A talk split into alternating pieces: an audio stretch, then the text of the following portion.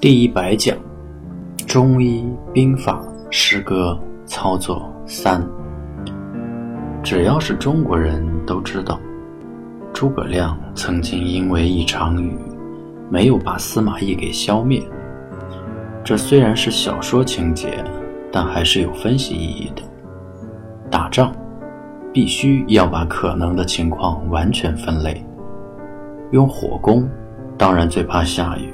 诸葛亮草船借箭的时候，算天气算的那么准，怎么这次就没好好算？另外，既然诸葛亮知道这一次不搞死司马懿，以后就没有机会了，那怎么不把所有的可能都想到？其实，就算有雨，如果在峡谷外再安排点兵马，那司马懿也就逃不掉了。其实，并不是诸葛亮真想不到。而是历史上司马懿就没有被诸葛亮干掉。写小说的总不能编得太离谱，只好把这一切归于天命。现实中所谓的天命，都是在人谋之中，只是你的谋划是否完全。另外一个很重要的因素是，完全的谋划是否超越了你的能力。股票比战争要简单的很多。因为对于股票来说，完全的分类或谋划基本不存在超越能力的问题，只是买卖多少的问题。有能力就多点儿，没能力就少点儿，不存在某种分类完全不能执行的情况。因此，所有的重点都在完全的分类上。这一点前面已经反复说过。完全的分类不是单层次的，一定也必须是多层次的。缠论最重要的特点之一，就是自然给出了分类的层次，也就是不同的自然形成的级别，不同的级别有不同的完全分类，综合起来就有了一个立体的完全分类的系统，这才是我们操作必须依赖的。当然，对于小资金，你完全可以用一个层次的完全分类进行操作，但对于大一点的资金来说，这是不合适的。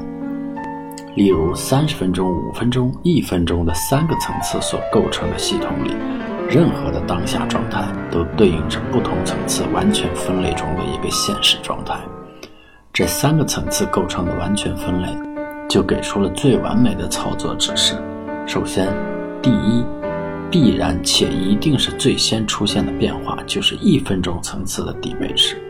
如果连这个都不出现，其他两个层次是不会有任何状态的变化的。一分钟级别的底背驰后，必然出现回拉，这样就面临两个完全分类：一，回拉构成原来五分钟中枢的第三类卖点；二，回拉不构成原来五分钟中枢的第三类卖点。对应这两种五分钟层次的状态变化：一，第二个五分钟中枢确认，从而确认五分钟的下跌；二。原来五分钟中枢继续震荡，显然这两种五分钟级别的新变化都不会导致三十分钟层次发生状态变化，但其中的一种却隐含着三十分钟即将面临可能的变化，因为五分钟下跌一旦结束，回拉构成三十分钟第三类卖点，那么三十分钟层次就会有所变化了。在当下的状态中，我们可以很逻辑。很严密地推导出后面下一步的系统层次的状态结构，这个变化的可能结果都对应着你可以承受的范围，你只需要把自己可以承受的能力与之相匹配，给出相应的参与资金比例、相应的仓位控制，就可以自如地参与其中了。